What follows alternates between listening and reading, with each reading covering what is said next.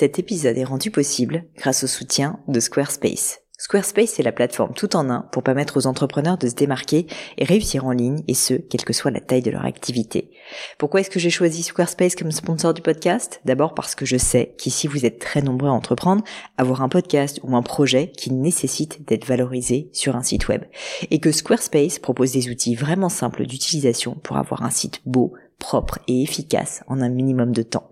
Quelques exemples de fonctionnalités, des templates de sites web personnalisables et adaptatifs pour créer des sites beaux et design en un temps record. L'outil email, le nerf de la guerre pour développer votre activité et communiquer avec vos clients. Ou encore leur outil SEO intégré pour émerger sur Google sans être un produit métier. Alors si vous voulez donner à votre business toutes les chances de se développer, je ne peux que vous recommander d'aller sur le site squarespace.com. En plus, Squarespace vous offre moins 10% sur votre première commande de site web ou de domaine avec le code Pauline. N'hésitez pas et rendez-vous sur squarespace.com, code Pauline.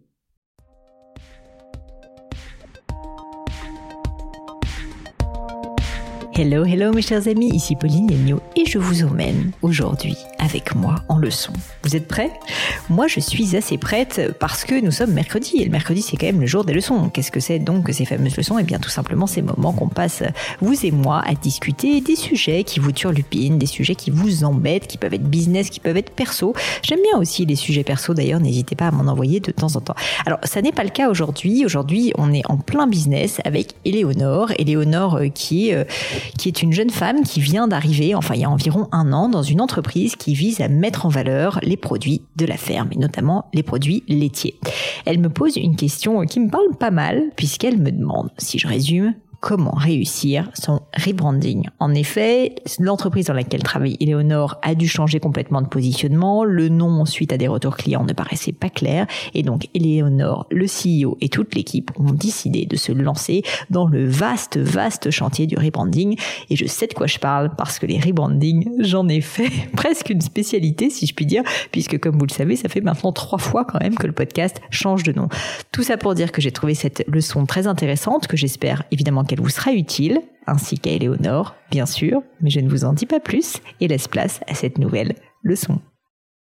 Allô Éléonore Bonjour Pauline. Bienvenue sur cette leçon, chère Éléonore, et désolée pour mon petit retard. J'espère que tu vas bien. Est-ce que tu peux déjà commencer par te présenter, s'il te plaît, et puis ensuite me dire euh, bah, quelle est ta question? Avec plaisir. Euh, je m'appelle Éléonore, j'ai 26 ans, euh, j'ai un parcours école de commerce que j'ai terminé par un master entrepreneur. Euh, à la fin de mes études, j'ai rejoint euh, Né d'une seule ferme, euh, une jeune start-up créée par André Bonnard, un, un, éleveur laitier, dont la mission est de permettre aux éleveurs d'accéder à une meilleure rémunération grâce à la transformation de yaourts sur leur ferme. Donc pour cela, on leur loue une micro-usine qu'ils peuvent installer en quelques heures sur leur ferme. Et nous, on assure ensuite toutes les fonctions support, euh, de l'achat des consommables, la, logistique, les débouchés commerciaux et euh, l'apport d'une marque. Voilà, Sacré boulot. Sacré boulot, en effet. et du coup, euh, et du coup, donc tu travailles toujours là-bas. Et alors, qu'est-ce qui te, qu'est-ce qui t'amène chez moi? Alors aujourd'hui, donc on est distribué dans, dans plus de, de 500 intermarchés. Et bah, ce qui m'amène, c'est qu'après un an de commercialisation, on avait des, des ventes qui, qui n'étaient pas à la hauteur de nos espérances et on comprenait pas vraiment pourquoi parce que on avait un peu l'impression de cocher toutes les cases. D'un côté euh, des produits locaux euh, hyper sains fabriqués à la ferme euh, et des produits hyper engagés donc aux côtés des éleveurs laitiers. Et pour autant voilà, on avait des ventes qui n'étaient pas à la hauteur, mais quand on se rendait en magasin à la rencontre de nos consommateurs, en 30 secondes, on leur expliquait notre démarche et, euh, et là, ils achetaient direct et ils étaient convaincus. Euh, et donc, on a commencé à se poser des questions autour euh, de notre mix marketing. On s'est dit, euh, voilà, autour de notre nom de marque, notre logo, notre pack. On s'est dit, bah, en fait, peut-être que qui racontait pas euh, notre histoire et qui en fait nous permettait pas de mettre en avant euh, des éléments qui allaient déclencher l'achat chez nos consommateurs. Mhm. Donc, fort de ce constat, on, on s'est réapproprié un peu les sujets en interne et on a décidé de tout changer euh, jusqu'au nom. Donc, petit spoiler, on va s'appeler euh, J'achète fermier. Les produits seront, seront en magasin dès octobre. Donc on a fait le choix voilà d'un nom euh, très revendicateur. On a changé nos codes couleurs vers des, des couleurs craft vert et on a mis en avant nos éleveurs sur le pack, nos fermes vraiment. mais aujourd'hui, donc à quelques semaines de la bascule officielle, on a encore deux grandes questions. C'est à la fois comment on va être capable de bah, garder nos consommateurs actuels, mais aussi de susciter justement l'adhésion des nouveaux consommateurs et aussi mine de rien l'adhésion bah voilà de, de, notre équipe et de tous nos agriculteurs qui travaillent avec nous. Donc en gros, tu es en train de me dire comment bien réussir son rebranding, Exactement. si je reformule. Parfait. Eh ben écoute, tu tombes très bien, Éléonore, parce que des rebranding, j'en ai pas fait un. J'en ai pas fait deux, j'en ai déjà fait au moins trois. Donc au moins, je peux te donner mon petit retour d'expérience.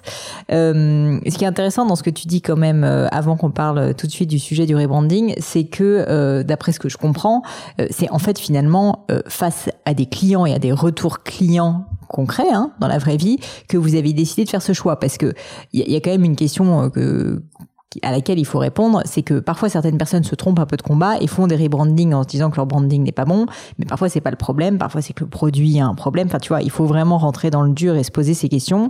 On, je, te propose de ne pas ouvrir cette boîte de Pandore puisque j'ai l'impression que vous avez euh, déjà répondu à cette question et que vous l'avez fait astucieusement en parlant à vos clients. Mais euh, peut-être le, premier préambule que je peux dire pour les personnes qui nous écoutent, c'est avant de se lancer dans un rebranding, qui est quelque chose de très compliqué et de chronophage, euh, eh bien, il faut s'assurer en fait qu'il est vraiment nécessaire. Et, euh, et parfois, en fait, euh, bah, le problème, ça n'est pas euh, le nom de la marque ou ça n'est pas la couleur de la charte graphique. Le problème, c'est tout simplement le produit, c'est le ciblage marketing, c'est beaucoup d'autres choses. Donc, moi, je pars du postulat que ça, vous le faites bien. Et donc, effectivement, il y a un souci au niveau du discours, du storytelling de la marque et que c'est pour ça que vous avez besoin de faire un rebranding.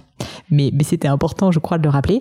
Euh, du, coup, euh, en fait, euh, comment faire un rebranding? Je, pourrais te passer par là beaucoup. Je pense que ce qui est déjà indispensable, et c'est peut-être mon premier conseil, et je serais ravie d'avoir ton, ton retour là-dessus, c'est tout simplement en fait de l'expliquer c'est d'être hyper transparent, d'expliquer à votre audience, justement parce que tu me disais que tu avais la crainte, tu vois, que certaines personnes qui peut-être aimaient votre marque avant ne comprennent pas le rebranding et se disent, mais en fait, pourquoi est-ce qu'ils font ça? Et du coup, ne se reconnaissent plus et bref, vous quittent. Ce qui serait quand même fort dommage parce que j'imagine que ces clients-là, vous les avez pas volés.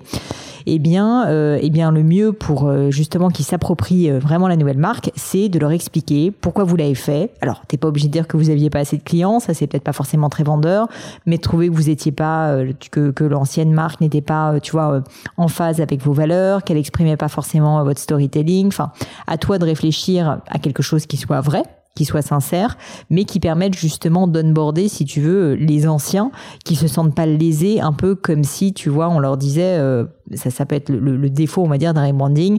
Ah ben, l'ancien monde ne, ne, ne, fonctionnait pas, euh, allons sur un nouveau monde. Et en fait, tout ce qui est nouveau est mieux, et les anciens, on s'en fout un peu. Il faut pas qu'ils aient le sentiment d'être abandonnés. Au contraire, il faut qu'ils aient le sentiment d'être vraiment pris en compte. Et d'ailleurs, très souvent, ce qu'on peut conseiller dans un rebranding, c'est aussi euh, d'inclure, tu vois, la communauté si elle existe, en, demandant aux gens, bah, qu'est-ce que vous en pensez? Est-ce que vous avez apprécié? Est-ce que vous êtes d'accord? Parfois même les faire, euh, tu vois, euh, témoigner ou leur demander euh, bah, justement s'ils ont des suggestions euh, au niveau du rebranding. Ça, c'est vraiment, je trouve, un moyen très très euh, simple qui parfois fait peur en tant que marque, mais qui en fait euh, permet de fédérer autour du projet, euh, d'onboarder en fait tout simplement les anciens clients. Donc je sais pas si c'est quelque chose que vous avez prévu de faire ou si vous avez déjà fait. Euh, bah c'est assez marrant parce que on l'a un peu fait justement euh, quand on est en magasin, euh, en, quand on donc quand on avait encore notre ancienne identité, euh, on posait déjà les, les, des questions euh, à nos clients en disant mais mais qu'est-ce que vous aimeriez en fait voir sur nos packs Qu'est-ce qui va pas Quelles sont les phrases clés que vous aimeriez? On leur avait même, mis des, des phrases un peu choc et on leur disait mais voilà laquelle vous parle le plus choisissez. Donc on, on, a essayé en effet de faire un peu ça. Ok, bah, génial. Tu vois, c'est hyper bien que vous le fassiez en amont. Et du coup, d'ailleurs, vous allez pouvoir communiquer sur le fait que ce rebranding, en fait, il vient des clients. Et du coup, ça sera beaucoup plus facile, une fois de plus, de communiquer dessus et d'expliquer que c'est pas juste vous, dans votre tour d'ivoire, qui avez décidé de changer les choses sur des personnes qui parfois vous ont fait confiance sur un ancien produit, un ancien nom, euh, pour pouvoir justement bah, leur faire mieux accepter euh, ce changement. Parce qu'on le sait, tout changement, en fait, fait peur, à la fois à vous, j'imagine, parce que vous sautez quand même dans l'inconnu. Mais en fait, il faut se mettre à la place de tes clients ou des, des, des personnes avec lesquelles vous travaillez bah en fait, euh, j'imagine qu'eux aussi ils, ont peur. Et donc les rassurer, tu vois, d'une certaine manière, en leur expliquant que finalement, bah, ça vient des clients et que c'est euh, une démarche sur laquelle vous avez beaucoup travaillé justement en collaboration avec eux, te permettra, j'en suis sûre, de, beaucoup fédérer euh, ces personnes autour de toi. Donc ça, j'ai pas tellement de doute qu'il faut le faire. Mais après, tu vois, tu me disais, on en a un peu parlé à nos clients en boutique. Je sais pas si vous êtes présent sur, sur les réseaux sociaux, si vous avez un site internet. En fait, utilise ce rebranding comme un moyen de communiquer. C'est une occasion de parler de votre histoire, de revenir au mythe fondateur, d'expliquer pourquoi est-ce que vous faites les choses et si tu veux de reparler de manière euh, euh, concrète de votre mission de marque parce que c'est pas tous les jours facile, on va dire d'en parler, euh, tu vois, tu vas pas tous les jours faire un post Instagram pour dire pourquoi est-ce que ton entreprise existe. Mais là, quand vous faites un rebranding, bah au contraire, c'est un très bon moyen de, de l'expliquer et de rentrer beaucoup plus dans le détail en expliquant bah, ce qui était peut-être visible avant est ce que vous voulez plus mettre en avant. Donc c'est vraiment en fait un rebranding aussi un moyen de communiquer. Et je t'invite à faire un petit plan euh, tu vois de communication euh, à ce sujet, c'est-à-dire euh, une fois de plus en fonction de vos différents supports, ça peut être même sur des PLV si tu veux si jamais vous travaillez plutôt en physique, ça peut être une fois de plus sur votre site internet, ça peut être sur les réseaux sociaux, enfin je sais pas quels sont les supports dont vous disposez, mais mais disons que pour moi, il est indispensable de pas le passer sous silence. Et ça c'est vraiment une erreur que je vois souvent, c'est les gens en fait euh, font un, rebanding, tu vois, et, essayent un petit peu de le passer en catimini, en mode euh, personne va le voir. Mais en fait, le problème de ça, c'est que les, anciens vont être frustrés. Les nouveaux, en fait, c'est juste une occasion perdue de communiquer sur pourquoi pourquoi est-ce que ben, maintenant en fait votre branding est meilleur et euh, qu'est-ce que vous faites? Tu as tout à fait raison et je pense que nous c'est une évidence un peu la mission d'entreprise, mais justement ça va être le moment de le rappeler, de le remettre en avant, surtout qu'on a la chance d'avoir une très belle mission donc euh, d'aider euh, les éleveurs et les agriculteurs à mieux se rémunérer. Donc euh, ça sera l'occasion de reparler en effet de ça. Et puis en plus, tu sais, les gens adorent les backstage. Mhm. Ils adorent ça. Je, moi, je suis persuadée d'une chose, c'est que les entrepreneurs aujourd'hui euh, et, les éleveurs et les gens en fait de la vie réelle sont les influenceurs de demain. Je pense que les, les le, grand public, euh, si je puis dire, en a marre qui est uniquement des personnes qui sont euh, de, de, de, des personnes, on va dire des, des images. Ils ont envie qu'il se passe des choses réelles derrière. Et donc, et donc même les influenceurs hein, sont en train eux-mêmes de plus en plus de, de créer des choses de leurs mains et pas entre guillemets juste de se prendre en photo. Je pense que vous avez euh, tout intérêt, si tu veux, à, capitaliser justement sur le côté backstage et à montrer euh, comment vous avez fait le rebranding. Vous pouvez parler de l'équipe, vous pouvez parler des éleveurs qui ont contribué. Enfin, ça peut être l'occasion en fait d'avoir énormément pardon d'éléments de communication qui vont aussi créer, si tu veux, une adhésion au projet une fois de plus euh, et vous permettre tout simplement, bah voilà, de, de non seulement fédérer les anciens clients, mais aussi d'avoir des choses intéressantes à raconter à des personnes qui aujourd'hui ne vous connaissent pas forcément aussi bien qu'ils le devraient. Donc donc, euh, donc je peux pas insister assez, si tu veux, sur le fait qu'un rebranding, en fait, c'est pas une fin en soi, c'est aussi un outil de communication, pour que je sois très clair. Le rebranding en tant que tel, si tu veux. Et donc, il faut que toi, si jamais tu travailles au marketing pour cette entreprise, bah, en fait, tu, vraiment tu réfléchisses à quels sont les contenus que tu peux tirer sur ce rebranding. Ça peut même être, tu vois, euh, euh, d'expliquer à la presse. En, en, presse, tu vois, tu pourrais tout à fait dire, bah pourquoi. Ça peut être l'occasion de communiquer via un communiqué de presse. Pourquoi est-ce que vous avez choisi de faire ce rebranding et, de l'expliquer. Donc bref, tout ça pour dire que vraiment ne sous-estime pas la puissance de, de, fait, cet outil de communication. Ouais, non mais tout à fait raison. Et justement, moi je me pose un peu la question en termes de chronologie, est-ce qu'il faut mieux euh, regrouper ça sur un laps de temps assez court ou en fait prévoir un rétro-planning assez long pour euh, voilà en bénéficier de ce rebranding sur euh, plusieurs semaines voire plusieurs mois? Bah après, euh, moi j'ai une euh, théorie euh, marketing qui est que le marketing fonctionne à force de répétition, qu'il vaut beaucoup mieux concentrer les efforts, et ça c'est quelque chose que je parle beaucoup dans mes formations, plutôt que de les saupoudrer. Typiquement, je suis pas hyper fan de l'idée, tu vois, de dilapider, on va dire, l'attention des gens sur des mois et des mois, parce qu'en fait, bah, on sait qu'elle est très très difficile à capter, cette attention des gens, et donc si tu arrives à interpeller de manière forte et frappante, forcément ça sera toujours beaucoup plus impactant. Pas que ce que tu cherches en termes de marketing, c'est très souvent justement à créer de l'impact parce qu'on vit dans un univers qui est extrêmement concurrentiel et que bah, finalement tu es en, en concurrence non pas seulement avec des personnes qui font la même chose que toi, mais avec n'importe qui qui essaie de capter l'attention de ton audience, notamment sur euh, les réseaux sociaux. Et en fait, ça, ça fait beaucoup de monde. Euh, c'est tout autant moi avec mon podcast, si tu veux, que euh, Netflix, que que je sais pas, que quelqu'un qui vendrait de très beaux sacs, par exemple. Donc autant te dire qu'il faut se battre pour capter l'attention. ça veut pas dire qu'il faut faire n'importe quoi, mais ça veut dire que quand tu as la chance d'avoir un message fort, dans ce cas, il faut le dire de manière extrêmement impactantes. Et donc, pour le dire simplement, moi, je te conseillerais effectivement de concentrer, euh, tu vois, rien ne t'empêche de faire une semaine ou deux semaines euh, dédiées au rebranding, où vous parlez quasiment que de ça et vous essayez de mettre euh, le maximum de momentum justement sur ce sujet pour réussir vraiment à faire bouger les lignes et qu'il y ait quelque chose qui se passe. Parce que plus vous allez en parler, peut-être plus des, personnes autour de vous vont en parler et ça peut faire effet boule de neige. Notamment, tu vois, la presse peut s'en emparer, ce qui sera quand même, je pense, hyper bénéfique à l'entreprise.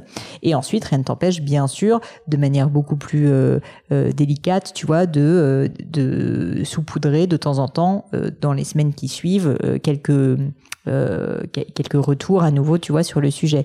Mais disons que j'ai pas tellement de doute que si tu veux que ça passe pas inaperçu, il faut en parler euh, beaucoup. C'est-à-dire que t'es pas obligé d'en parler tous les jours pendant deux semaines, mais disons qu'il faut pas mal matraquer euh, pendant deux semaines. Une fois de plus, je sais pas quels sont vos supports de communication, mais pour te donner un exemple simple, si jamais par exemple vous, vous communiquez sur Facebook ou sur Instagram, n'oublie pas que les personnes qui qui sont sur Facebook ou sur Instagram ne voient quasiment jamais en fait tes posts, même s'ils sont abonnés. N'oublie pas qu'Instagram en fait aujourd'hui est tellement concurrentiel, il y a tellement de personnes qui sont connectées en même temps, tellement de contenus qui sont publiés en même temps, que l'algorithme, en fait, va faire en sorte que même tes abonnés, t'en as peut-être quoi 5%, 6% qui vont voir réellement tes contenus. Donc autant faire en sorte d'en publier beaucoup parce que si tu en publies beaucoup, eh bien tu auras 6% euh, le premier jour, 6% autre un autre jour, 6% autre un autre jour. Et donc ça peut te permettre tout simplement d'avoir une couverture qui est supérieure c'est euh, malheureux d'une certaine manière. On aimerait bien tous euh, que quand on fait une publication, la terre entière s'arrête et regarde. Mais en tant que marketeur, si tu veux, tu n'as pas le choix que de voir la réalité en face et de te dire que globalement, si je le dis de manière un peu crue, personne n'en a rien à foutre de ce que tu racontes. Et ah, du coup, il faut, euh, c'est vache, mais c'est la vérité.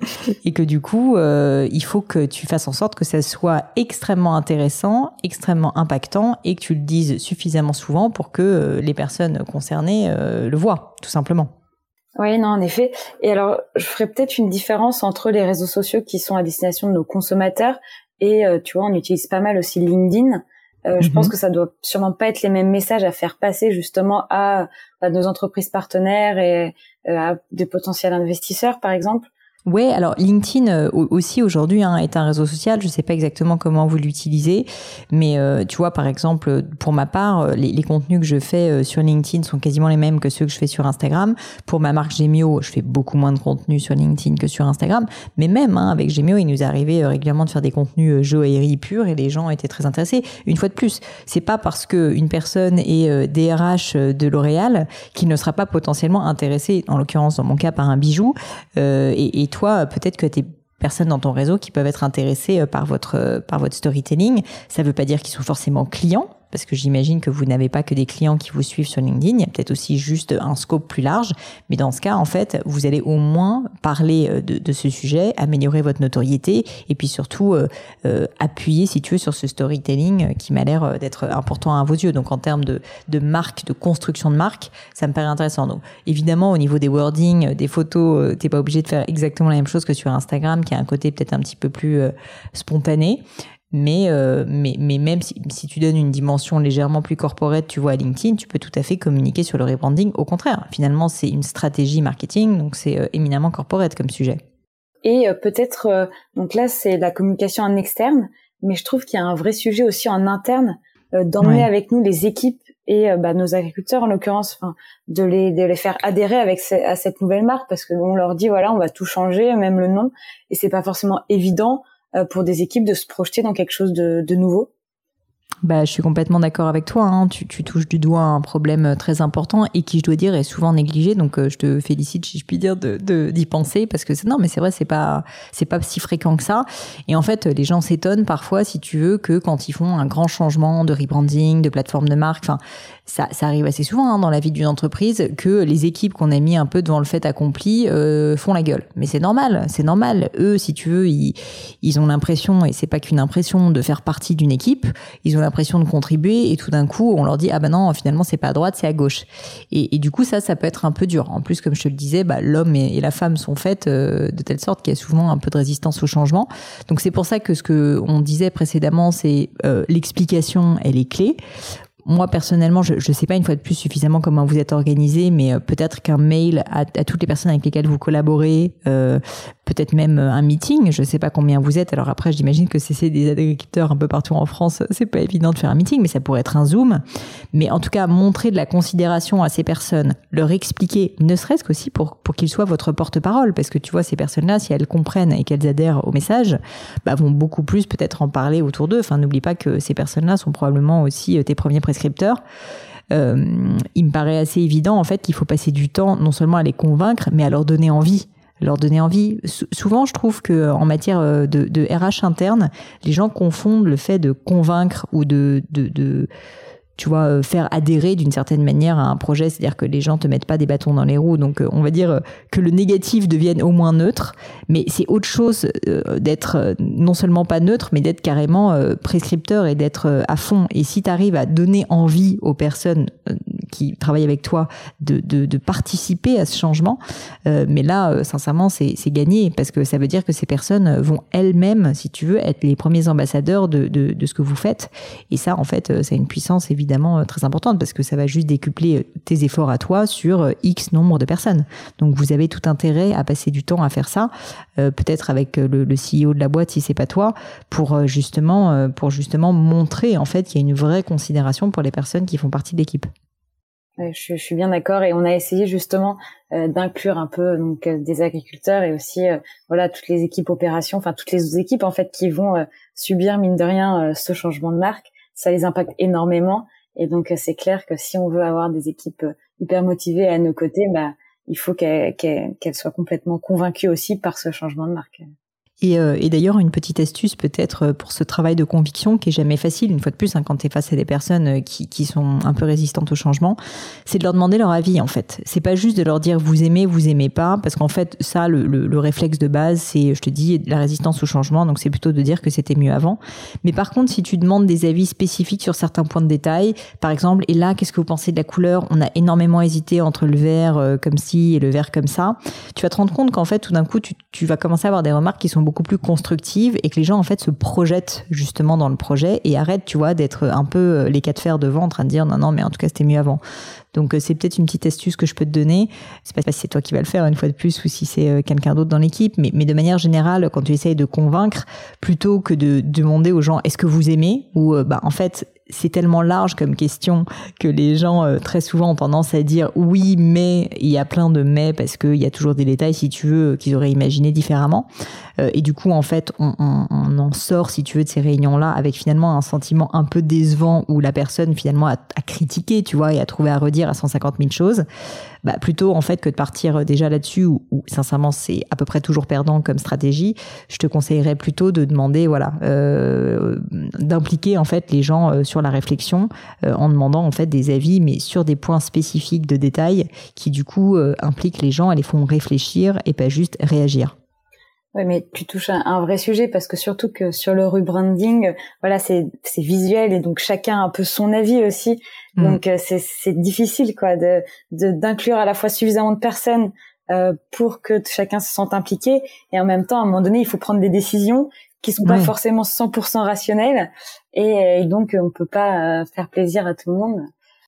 Ah bah c'est sûr, ça, tu pourras pas faire plaisir à tout le monde. Mais en revanche, si tu demandes des avis et que c'est pas de la manipulation, mais c'est un peu de l'intelligence sociale aussi, bah tu sais que telle personne euh, aime en fait beaucoup la couleur que je vous avais choisie et que toi ça t'arrange en fait du coup de lui demander ça, bah tu peux terminer par demander à cette personne-là et du coup vous terminez, tu vois, sur une note positive où la personne te dit trop cool, j'ai adoré, par exemple.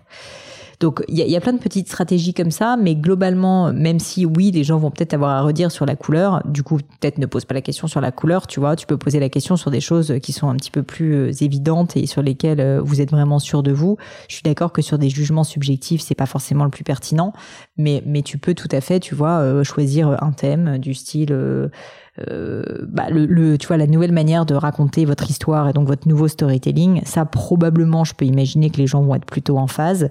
Donc là, tu peux euh, certainement euh, trouver trouver matière à, à dialoguer de manière constructive, plus effectivement que sur une couleur où là, bon, tu as des gens qui vont te dire plus bleu, plus vert, plus rouge. c'est jamais très simple.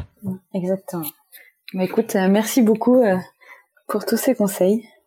Eh ben écoute, merci à toi. Je te souhaite bonne chance du coup pour cette euh, pour cette ligne droite. Alors juste redis-moi une dernière fois, c'était quoi C'est quoi l'ancien nom et le nouveau nom? Alors avant on s'appelait Né d'une seule ferme, donc on, est une marque de yaourt fabriquée à la ferme. Et euh, à partir d'octobre, on va s'appeler euh, J'achète fermier. Bah, en tout cas, moi, ce que je peux te dire, c'est que c'est déjà au niveau du nom de la marque, c'est beaucoup plus clair, c'est beaucoup plus court et facile à retenir. Donc rien que, rien que ça, un niveau purement sonore, on va dire, et très très méta marketing, tu vois, de la fille qui n'y connaît rien, qui n'a pas vu votre produit et tout. Déjà, je préfère parce que moi, je me rappelle de j'achète fermier, alors que l'autre, j'ai déjà oublié ce que tu m'as dit, tu vois. Merci Pauline, tu me rassures beaucoup. Écoute, avec plaisir. Mais tu sais, parfois, les choses les plus simples, c'est celles qui marchent le mieux. Et en l'occurrence, juste un nom dont on se rappelle bien, qui veut dire quelque chose, c'est déjà très bien. C'est vrai. Bah écoute, merci beaucoup. Bah, merci à toi, Eleonore, et puis à bientôt. À bientôt, Pauline. Et voilà, terminé pour aujourd'hui. Un grand, grand merci à tous d'avoir écouté l'épisode jusqu'ici. J'espère que le format vous a plu. Si oui, dites-le moi avec 5 étoiles ou même un petit commentaire sur l'application iTunes. Et puis si iTunes c'est pas votre truc, si Apple vous n'avez pas envie d'en entendre parler, c'est pas grave. Vous inquiétez pas, il y a d'autres moyens de m'aider. Vous pouvez tout simplement en parler autour de vous. Prenez deux trois amis et puis euh, diffusez-leur le podcast. Moi ça m'aide énormément et qui sait, ça les aidera aussi peut-être. Quoi qu'il en soit, merci pour votre temps. N'hésitez pas à postuler aussi à la leçon du gratin si l'idée de passer sur le podcast vous intéresse. Donc à vous de jouer et bientôt pour une nouvelle leçon du gratin.